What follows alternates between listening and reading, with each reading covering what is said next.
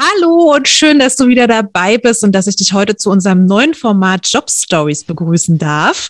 Hier stellen wir alle zwei Wochen spannende berufliche Werdegänge vor und haben dazu dann immer einen Interviewgast bei uns. Wir möchten dich damit ermutigen, neue berufliche Alternativen zu denken, interessante Geschichten zu lauschen und einen Einblick zu bekommen, was beruflich alles so möglich ist, wenn du dich nur traust. Drei Schrippen und zwei Berliner bitte. Moin, ich hätte gern ein Franzbrötchen und das Hamburger Abendblatt. Workation, dein Podcast für neue Inspiration, Motivation und mehr Perspektiven in deinem Joballtag. Und jetzt geht's los mit den zwei erfahrenen Coaches Annelie Alexandru und Annika Reis.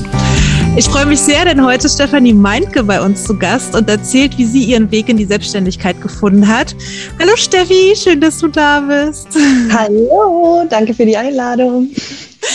Steffi, du hast ja Innenraumdesign studiert und bist ausgebildet in Wohn- und Architekturpsychologie. Das muss man sich auch erstmal auf der Zunge zergehen lassen. Bevor beziehungsweise während du dann Feelgood Design gegründet hast. Vor deiner Selbstständigkeit warst du allerdings fast zehn Jahre als Gestalterin für visuelles Marketing im Außendienst tätig und man muss noch dazu sagen, du hast dir diese komplette Selbstständigkeit und die Gründung deines eigenen Unternehmens aufgebaut, während du auch zwei Kinder bekommen hast. Also auch das ist möglich. Aber stell dich doch gerne einfach mal selber vor und auch, was du mit deinem heutigen Unternehmen machst, bevor wir in die Fragerunde gehen. Ja, ähm, also erstmal nochmal Hi. Mhm. Ich bin äh, Steffi Meinke. Ich bin Innenraumdesignerin und äh, verbinde das mit Wohnpsychologie.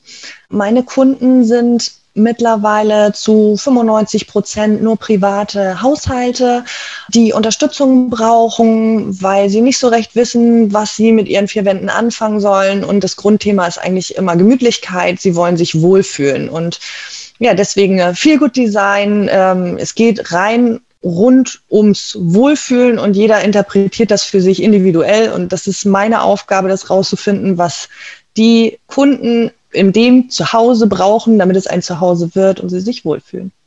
Und deswegen auch in Kombination mit Psychologie, weil dann natürlich ganz viel wahrscheinlich die individuellen Bedürfnisse und Werte eine Rolle spielen.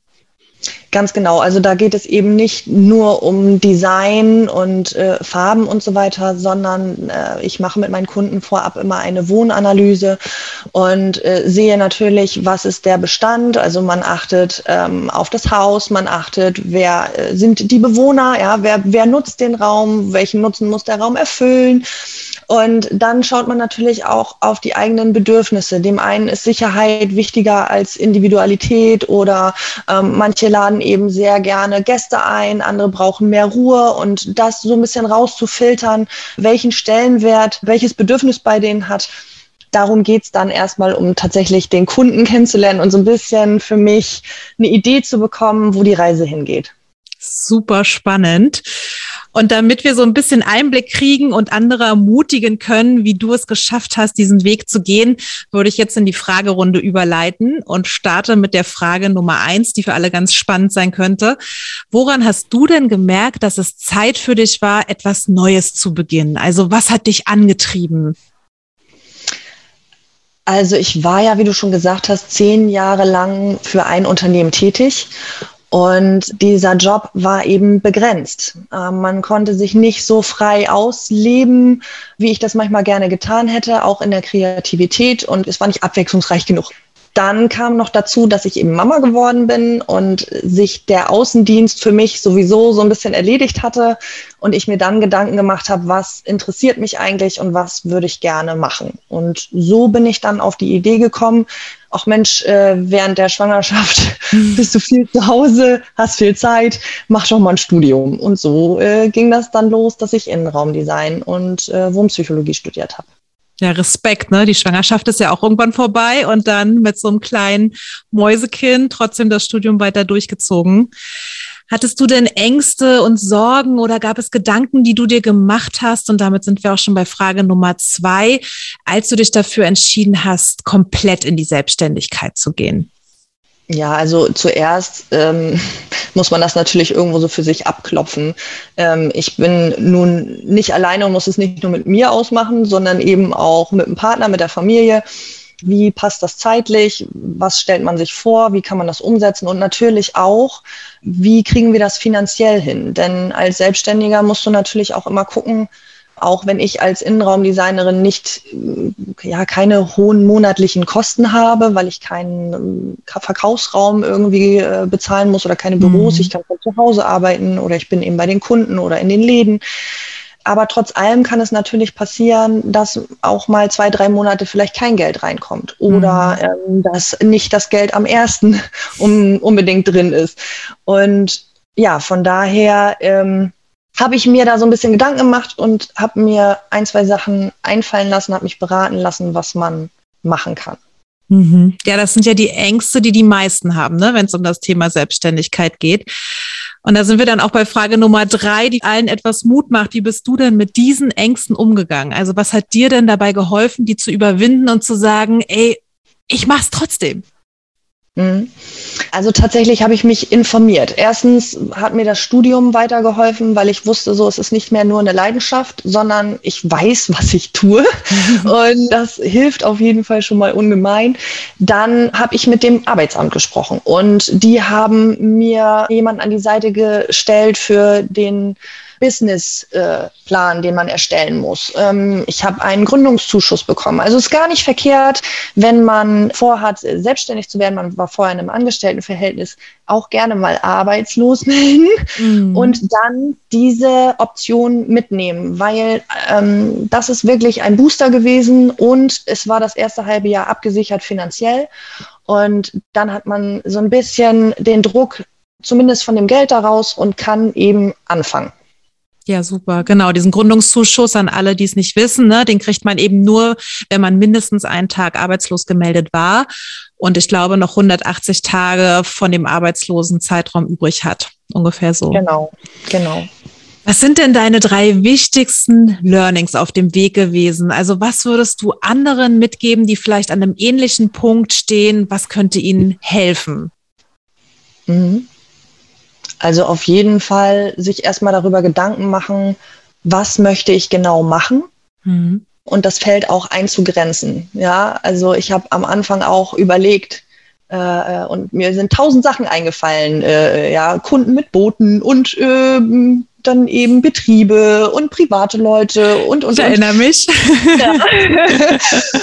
und ähm, es ist wirklich so rückblickend so, dass es gut ist, wenn man sich fokussiert und ja. da auf sein Bauchgefühl hört und das macht, worauf man wirklich, wirklich Lust hat. Für mich war es auch wichtig, ich habe mir auch überlegt, wie möchte ich mit meinen Kunden umgehen.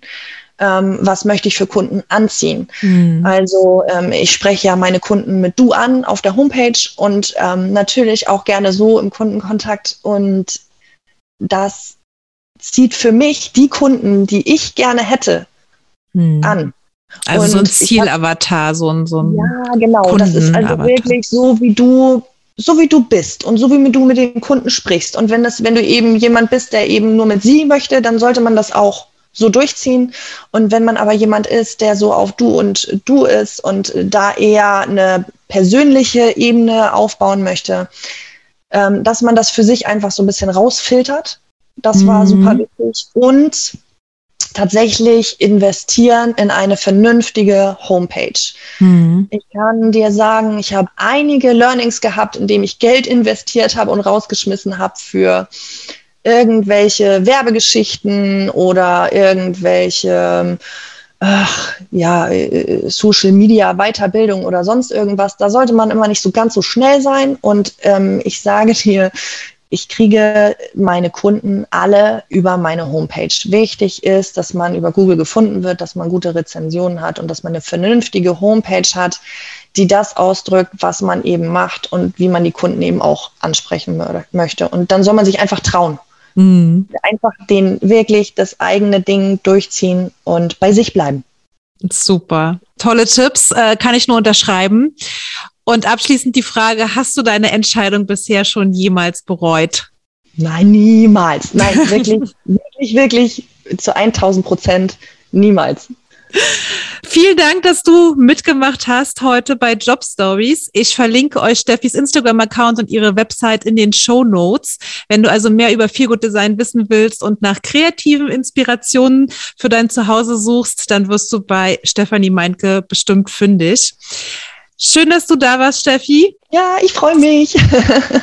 Und wenn du jetzt sagst, ey, ich habe eigentlich auch einen ganz spannenden beruflichen Werdegang und davon möchte ich mal berichten oder ich kenne jemanden, der beruflich plötzlich nochmal sich völlig neu orientiert hat, dann schick uns unbedingt eine E-Mail an mail at vocation-podcast.de und dann hören wir uns vielleicht schon hier beim Vocation Podcast. Macht's gut, bis dahin. Tschüss. Tschüss.